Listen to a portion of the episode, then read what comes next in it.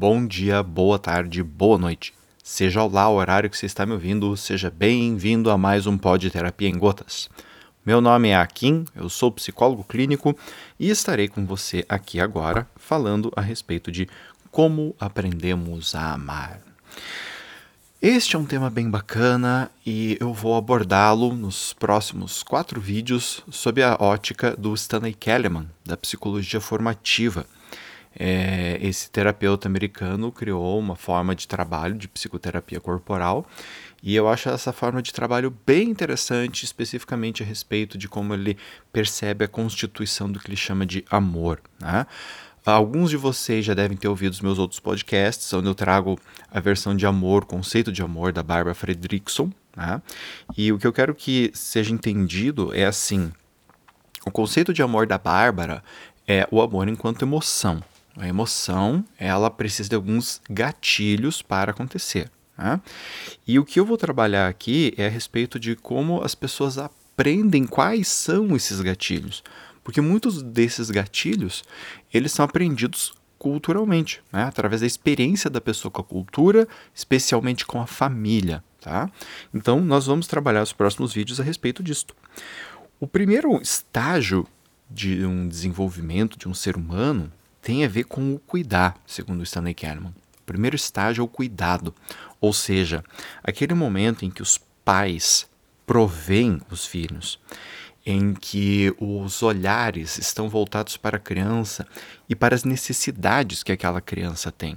Este é um momento em que o bebê, a criança, ela ainda é muito frágil, não consegue sobreviver sozinha no mundo, portanto, a criança precisa deste amparo. Então, aqui é interessante perceber que o cuidado ele não trata apenas de um adulto que cuida, mas ele também trata de uma criança que precisa ser cuidada. Isto é muito importante de ser entendido. Porque em outros estágios do amadurecimento humano, às vezes nós também precisamos de cuidado. Uma criança de 10, 12, 15 anos, às vezes precisa dos pais para ser cuidada caso ela fique doente. Mas ela já tem uma autonomia muito maior do que quando uma criança é pequena. Né? Logo que o bebê nasce, até os 3 anos de idade mais ou menos. Então a questão aqui é: aonde está o olhar dos pais? O olhar está para o filho ou os pais não são suficientemente maduros emocionalmente, ou não estão é, suficientemente disponíveis para olhar para a criança e as suas necessidades. Essa é uma pergunta muito importante, gente, de ser respondida, porque a partir disto é que nós vamos entender se o interesse dos pais neste momento está na criança ou às vezes neles próprios. Pô, mas como é que um pai e uma mãe, nesse momento, vão estar com interesse neles próprios? Isso acontece o tempo todo. Uma frase comum, né, é assim, e eu escuto bastante: ah, porque esse meu filho, essa minha filha que vai nascer, essa criança nem nasceu ainda, ele vai ser, ela vai ser meu companheirinho. Essa é uma frase típica. Aqui a gente já está vendo, por exemplo, que o olhar dos pais está voltado para eles no sentido de que a criança nem nasceu e ela já tem uma função de ser o companheiro do pai ou da mãe, tá? Então, esse é, detalhe ele é muito importante quando a gente vai olhar a questão do cuidar, porque desde o princípio a criança ela já começa sendo exigida quando nós temos aqui essa estrutura. Então, quais são os resultados que a gente espera quando nós temos uma fase de cuidado positiva? que a criança tem um sentimento de si, um sentimento de autonomia em relação ao mundo, ou seja, é uma sensação de saber quem sou no mundo, saber quais são as minhas necessidades e eu ter uma noção clara do que, que é este mundo. Quando eu tenho esse, esse momento do cuidado bem estabelecido, a criança, vamos dizer assim, ela aprende a se virar ela começa a desenvolver a, a, sua autonomia.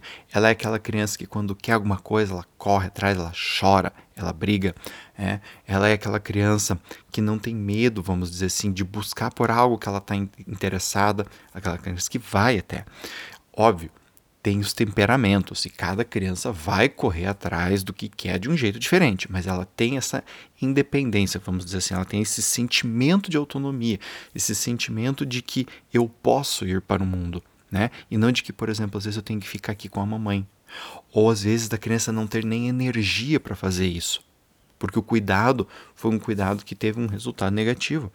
Aonde, por exemplo, nós temos os filhos que são muito apegados, crianças que estão muito apegadas às mães, não conseguem largar da barra da saia, porque muitas vezes elas não têm, elas sentem que não têm energia para ir logo ali, né? Aquela criança quando chega no parquinho de diversão, em vez de brincar, ela se agarra na mãe e não consegue largar. Aqui a gente tem uma falha nesse momento. As necessidades é, da criança são uh, uh, não são vistas. Então a criança tem um ba baixo sentimento de cuidado, né? É, e esse baixo sentimento de cuidado faz com que ela não entenda direito quais são as necessidades dela. Muitas vezes ela fica confusa entre fazer algo por ela e fazer algo pelos pais. Muitos pais acham isso bonitinho, acham isso fofo, né? Ai, olha que bonitinho, ele está querendo fazer por nós. Mas muitas vezes isso não é bonitinho, isso é uma mostra de que a criança está muito fusionada ainda com os pais tá? É, é como se fosse dada uma mensagem de que o cuidado ele vai ser dado, mas ele não vai ser dado nos termos e, e nos termos e no momento da criança, mas sim nos termos e no momento dos pais. Né? Então, a criança ela faz o que? Ela faz uma retenção das necessidades dela. Ela coloca as necessidades dela lá no fundo da alma e deixa ela bem quietinho, né? E ela tenta usar o restante da energia dela para simplesmente sobreviver no mundo. Aqui nós temos famílias que é, muitas pessoas falam que famílias assim são famílias frias. É, mas a questão não é de ser frio, a questão é de ser indisponível. Às vezes os pais eles até são afetivos, mas eles são indisponíveis, eles têm pouco para dar para as crianças.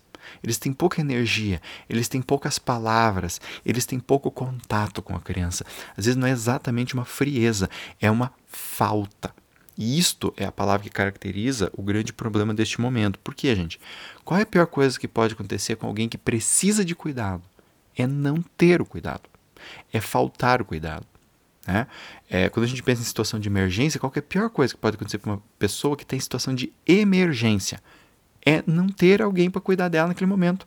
Porque às vezes pode ser até uma coisa simples, mas precisa ser feita agora. E se não é feita, a pessoa sofre. E é mais ou menos isso a ideia. Então, como é que essa pessoa vai crescer em relação ao amor? Ela vai tender a ser uma pessoa mais isolada, mais apática é justamente porque quando ela começou a se estruturar, ela já não tinha ninguém para cuidar dela, a disponibilidade não existia, então ela não tem esse, essa percepção de que lá no mundo tem pessoas que podem trocar comigo. Ela tem essa noção de que eu preciso me defender, tanto dos outros quanto do mundo. É uma pessoa que vai buscar trazer o outro para perto de si.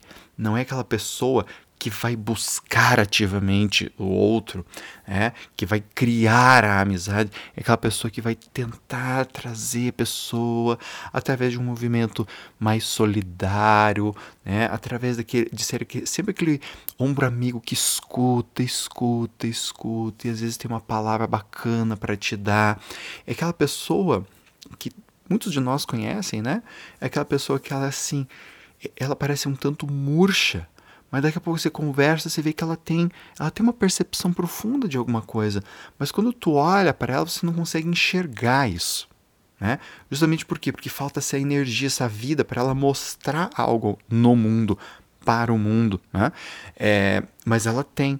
Então, por isso que ela faz esse movimento de trazer os outros. É uma pessoa que tem uma baixa assertividade sexual, né? Precisa ser estimulada. Não quer dizer que ela não goste ou não queira, mas quer dizer que se impulso para fazer é algo que ela não possui. Né?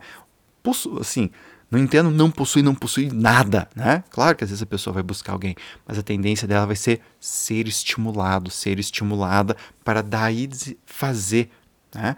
É, para daí desempenhar. Então, isso, essa é a questão, porque como ela tem pouca energia para ela, como a energia dela está muito voltada para a questão da sobrevivência emocional dela, resta pouca energia para fazer outras coisas. Tá? E ao mesmo tempo é uma pessoa que ela vai ceder muito ao estresse, então geralmente vai ser aquele perfil de pessoa que diante de uma discussão ela cede, ela fala ok, tudo bem, amém, né? ela vai dar razão ao outro, é? Uh, justamente porque ela não tem essa energia para brigar e também porque ela entende que ela precisa dos outros. Então aqui nós vamos ter esse perfil que assim, é, dá graças a Deus por ter alguém por perto, tá? Dá graças a Deus por ter alguém por perto, qualquer alguém, de qualquer jeito. E isso muitas vezes pode ser perigoso para a pessoa, porque ela pode ter perto dela uma pessoa nociva, que às vezes é uma pessoa que imita o comportamento dos pais e requer muitas coisas dela, ao invés de, por exemplo, também trocar e cuidar. E por fim, vale lembrar que são pessoas afetuosas. Embora elas tenham pouca energia, elas têm um afeto grande. São aquelas pessoas lânguidas, né? mas elas também são pessoas carinhosas, aquelas pessoas que gostam de contato, que gostam de falar, que tocam e tal.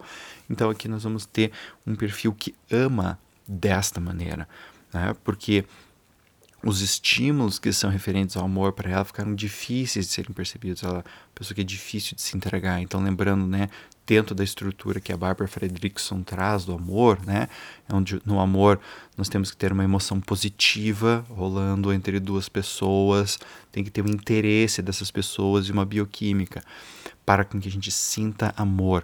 Então, no caso desta pessoa aqui, ela é uma pessoa que ela precisa ser estimulada por alguém. Então é alguém que tem que vir para ela. Ela vai ficar fazendo algo para ver se as pessoas vêm até ela, para daí acontecer alguma coisa interessante, para daí o sentimento de amor acontecer. Então ela tem esse perfil mais de vem até mim o vosso reino, né? Mas não é aquela pessoa que fica ali assim meio que uh, uh, apenas esperando e tal. É que ela não tem energia para ir atrás. Né? Não é que ela se faz, é que ela não consegue. Tá? Muito bem, gente. Espero que isso daqui tenha ajudado vocês. Né? Tomara que vocês tenham conseguido ou identificar pessoas ou se identificar dentro disso daqui, porque isso ajuda a gente a organizar melhor as nossas relações. Tá? É, bom, se você gostou desse vídeo, desse vídeo, deste áudio, né, esse podcast, você pode entrar em contato comigo e me dar um ok, me dar um elogio, ou pode me fazer uma crítica também, me dar sugestões de temas ou de coisas que você gostaria de ver aqui no canal. Se você quiser fazer isso, e eu realmente peço que você faça, acesse o meu site, o www.aquineto.com.br, e lá você vai ter acesso a todas as formas de comunicação possíveis que tem comigo. Desde a minha newsletter, o meu e-mail, Telegram, Instagram, Facebook, Twitter, canal do YouTube. Lá você também vai poder encontrar os meus livros, vai ter um monte de material do blog lá para você ler, tá? Então, acesse meu site que vocês vão gostar, tem bastante conteúdo, bastante material interessante lá. E entre em contato comigo, me segue lá no Instagram, assista as minhas lives, toda semana eu tô fazendo live, terças e quintas, né? Vai ser um conteúdo bem bacana para você. Um abraço, obrigado pela audiência e até o próximo.